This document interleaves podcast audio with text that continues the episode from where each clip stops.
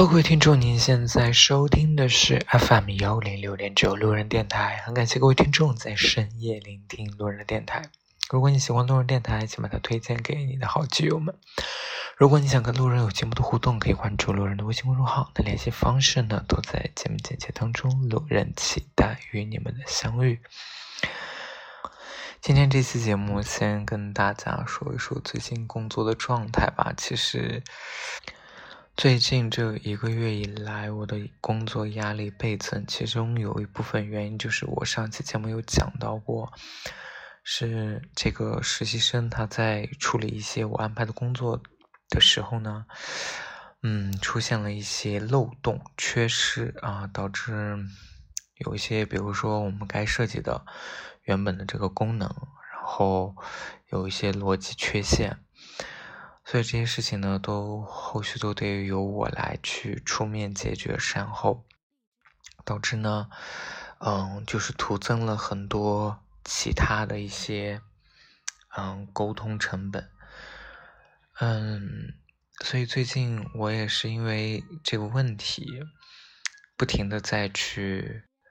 呃，想我我很怕，就是我我很怕，就是我现在控制不住我现在做的这个。这个项目了，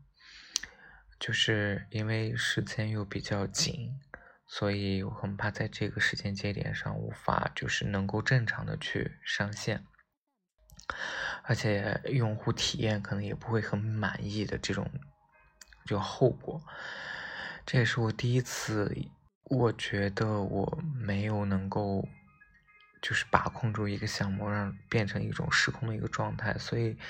最近这段时间我每天晚上就睡不好，就是属于那种，呃，睡到一半儿我就会惊醒，然后赶紧立马再想想工作当中哪里有设计纰漏的地方，赶紧要都想就是尽可能的想全想周到，这样，我很怕。哎，我真的很怕，其实现在真的说的很怕，很很怕，很怕失业。我真的有点担心，就是这个项目如果真的在十二月份，我在就是要这个项目上线之后，如果没有成功的话，我很有可能会被领导嗯问责。对，所以这块呢，我哎，真的就是最近压力非常的大。而且我发现，就是其实我跟这个实习生的这个矛盾也越来越深，因为我确实觉得他的能力没有达到我想要的这种要求，并且有很多我认为很基础、很常识的东西呢，他都没有办法能够立即的去理解，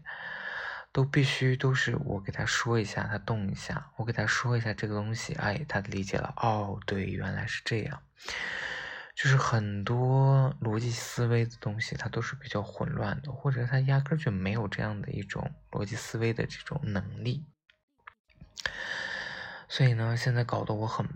非常非常难受。就是如果让他继续留在我身边做实习生，其实他下周有一个转正的一个机会，我也真是这个周末我想了很久，我就跟他说：“我说。”就是最近的这个转正还是延期一下，我们最近等着项目上线以后，真的能够成功的运行起来，然后你也付出一定的这个努力，我对你会提一些要求，在就是在这里列一两个月，如果你能达到这个要求，我觉得是转正是没有问题的，所以我想觉得说再给他两个月的这种考核期。嗯，就就我自己而言，我最近真的是工作压力陡然剧增。就我真的是没，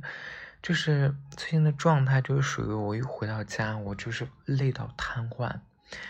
然后呢，每天晚上睡觉呢又睡不好，就是老是被这种哎呀工作的事情给惊醒。然后周末的时候在家，我真的就是昏睡。真的能够昏睡一天，我现在也没有什么健身的这个动力了，就真的家里人看到我的状态也不是很好，就感觉我总是很呆滞，因为我脑子里一直在想工作这件事情。嗯，还有就是，哎，再说一个，前两天就是看了一个，因为我前段时间其实一直觉得我自己在健身上是没有突破的，然后呢，在健身的过程当中呢，也有教练就说我。肌肉太紧张了，是因为前期就没有做好类似于这种肌肉放松或者热身运动，导致我有一些动作做的不到位。但我确实也，嗯，本着说省省钱的这个初中，所以没有真的买这个私教课，我就是自己在 B 站上，我又开始用 B 站上去看一看。我之前关注的一些健身的博主，然后去看一下他们是如何对每每一个部位的方式，以及一个个这个动作的这个要点，然后跟着去练习。后来呢，就是哎有一个博主呢，其实那个博主好像应该也算比较有名吧，然后粉丝也大几十万。然后他就说，他就说，其实他也很孤独。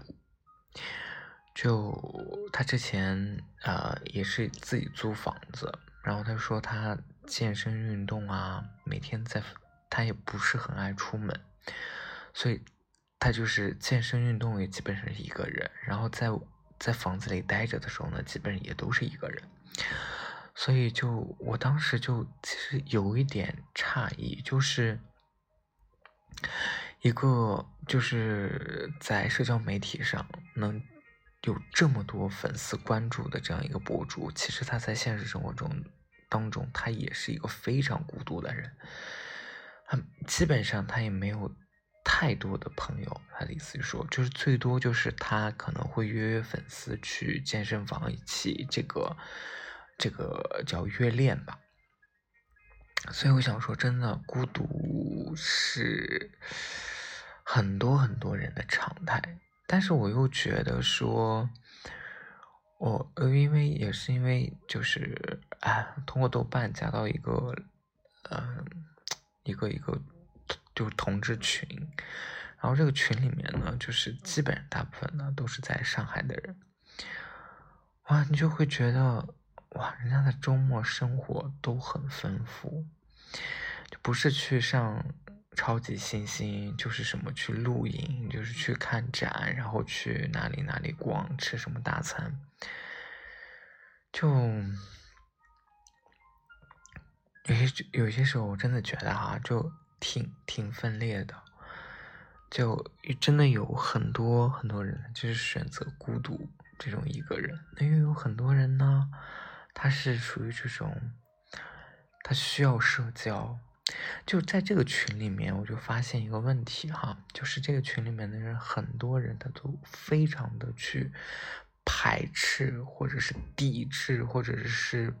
抗议所谓的这种这个居家隔离的这个政策。但其实我之前我就一直说哈，我是一个。我觉得我特别想居家，特别喜欢居家。我觉得这样我不需要面对人，我不需要面对领导，我不需要面对同事，我不需要面对他们对我的那种态度，写在表情上的那种态度。我不需要承受这一切，然后我也没有那么多的社交，我本来压根就是一个没有什么社交的人，所以我也不需要社交。所以我觉得每天在家里，我就觉得很开心，就很有安全感。哎，然后在家就是早上通勤的时间，我可以运动一下，就很棒。但是，对于这个群里面的人来说，他们就非常的抵制，就是他们一定是要出去喝杯咖啡，一定要去哪里健身打个卡，然后一定要去吃顿什么日料啊什么之类的，就是，哎，我说不上来，我只是觉得哈，就是。大家的生活就是还比较极端，然后呢，呃，我就觉得，嗯，我我其实就是了解到那个健身博主他也是这么孤独的时候，我突然又觉得还挺释然的。我就想说，好像不仅我不是一个怪人，就并不是我自己处于这样的一种状态。对，那还有一种呢，就是我发现，就是前，就是前两天，就也是有一个朋友就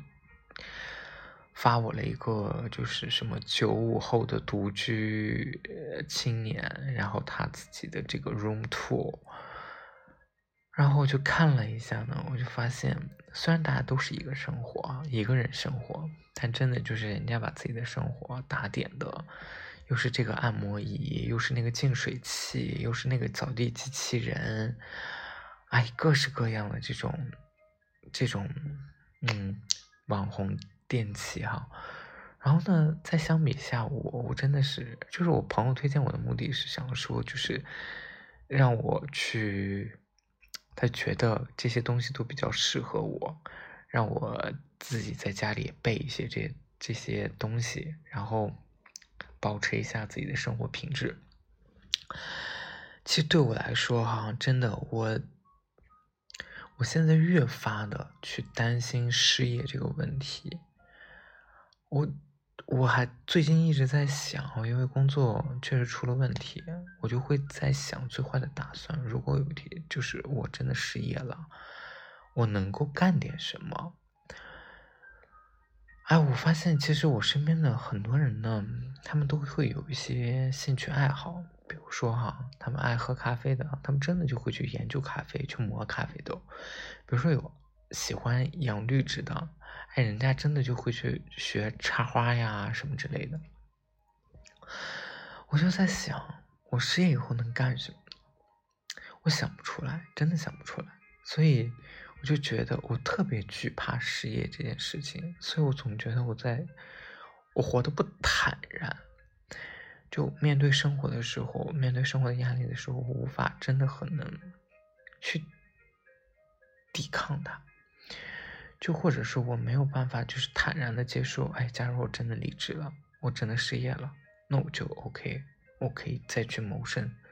再去其他的方式去谋生的这种自信是没有的。然后，所以以至于说，我现在就是对于花钱这件事情，的就越发诚惶诚恐。所以，其实这也印证了一个大的一个环境啊，就是我们都说经济下行，就是说年纪，就是嗯，人们越来越少去消费。对我自己而言哈，我确实是这样的。所以，我。就是我朋友给我发那个视频，我看完以后，哎，我确实觉得人家生活确实挺惬意、挺好的。然后呢，但是我自己确实做不到啊！我真的，我觉得我不会去买一个什么类似于那种，嗯，净水，就是能够直接出热水的那种净水器，然后我也不会去买那种什么扫地机器人这种东西。我觉得它对我的生活真的是可有可无。其实我说实话啊，就是我总是因为我是一个非常居安思危的人。其实我以我现在的这个收入，我可以确实可以让自己过得很好。那前提就是我基本上要月光了啊。然后呢？我确实可以让自己过得很好，但是我没，我觉得没有必要啊。我我真的很担心我自己以后没有赚钱工作能力的时候，我我只能靠我自己的存款去养活自己。所以对于养老这件事情，其实我是非常恐惧的。再加上你又没有，就是能够有依靠的另一半，所以真的就是这件事情对我来说。我觉得就是一个巨大的一个压在我身上的一个这个呃责，就是 一个一个大山，对，压力重大。而且因为其实呃最近也是跟爸妈生活在一起嘛，所以有一些生活开销必然还是会增大的。所以其实就是我真的觉得啊，这就是一个很大的一个连锁反应。也就是说，工作出了问题以后，而去担心失业，因为担心失业呢，所以去缩缩减你的这个消费支出，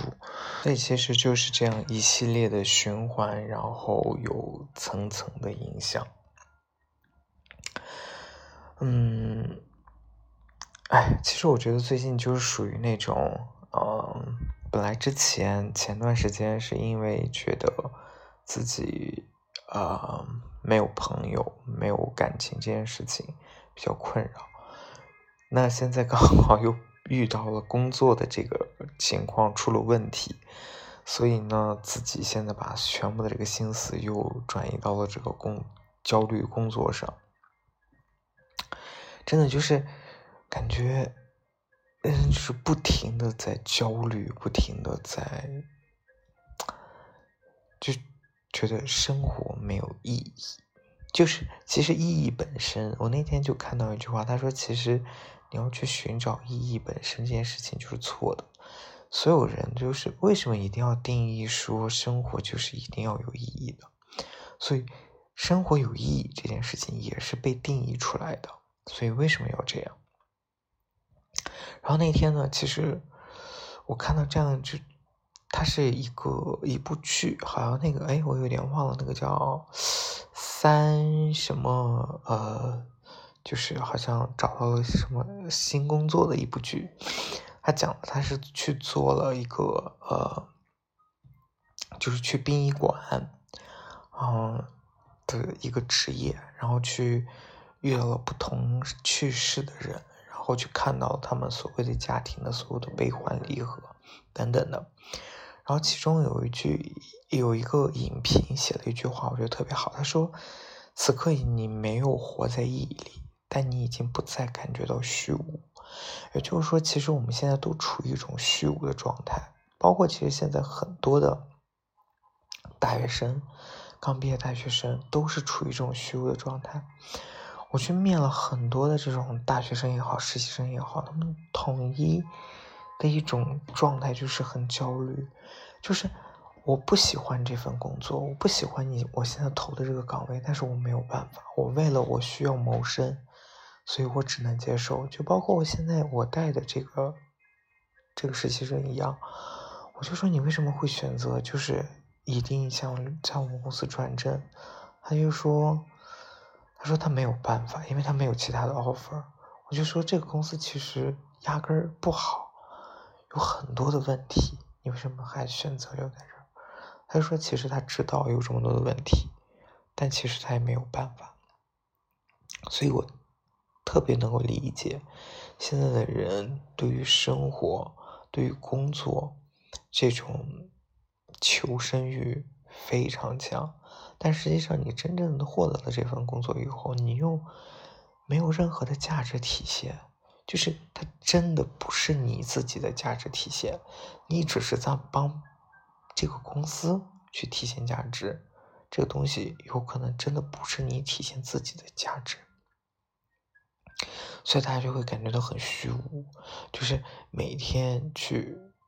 不能按你自己的意志去活。不能按你自己意志去行动，嗯，哪天可能就要去被迫去做一些你自己本来不愿意做的一些事情。就像，就是我我能够体会到，就是这个实习生在我的眼里，我认为他缺少一些逻辑思维，很多呃不足的地方。那他可能其实他觉得这些东西可能有可能是我错了。有可能是我不对，有可能是压根儿他不知道，我又没有告诉他，所以大家的理解感受是不一样的，所以他有可能觉得这个东西有可能责任在我，是因为我没有教导他，我没有给他说清楚，我没有告诉他每个东西应该怎么做，所以就是立场不同就会不一样，所以我们就是整天会去，我觉得这个。社会就是这样，就是我们整天去纠扯到这一些啊，这种无休止的这种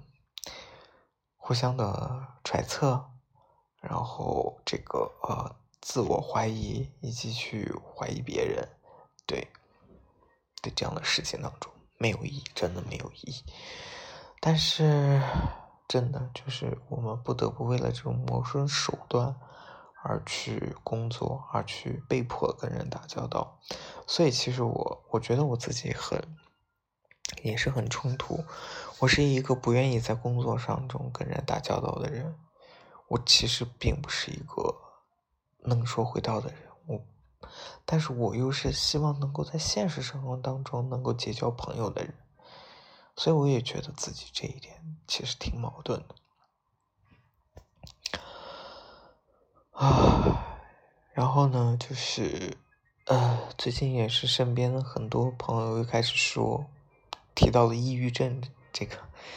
这个病。然后也是，我确实身边有一些抑郁症的朋友，然后我也不知道，就是可能刚好因为我自己也处于一种状态，所以我也感觉自己可能会有这样的倾向，所以其实最近已经开始在吃药去调节自己的一些精神状况。嗯，哎，所以我也希望就是。哎，我也希望自己能够稍微有点好运，能够挺过十二月份这一次的这个对我来说是一个工作的一个历劫劫难。对，嗯，好了，那今天的这期节目呢就录到这里，再次感谢各位听众在深夜聆听路人电台。晚安喽，各位听众，成都今夜请将我遗忘。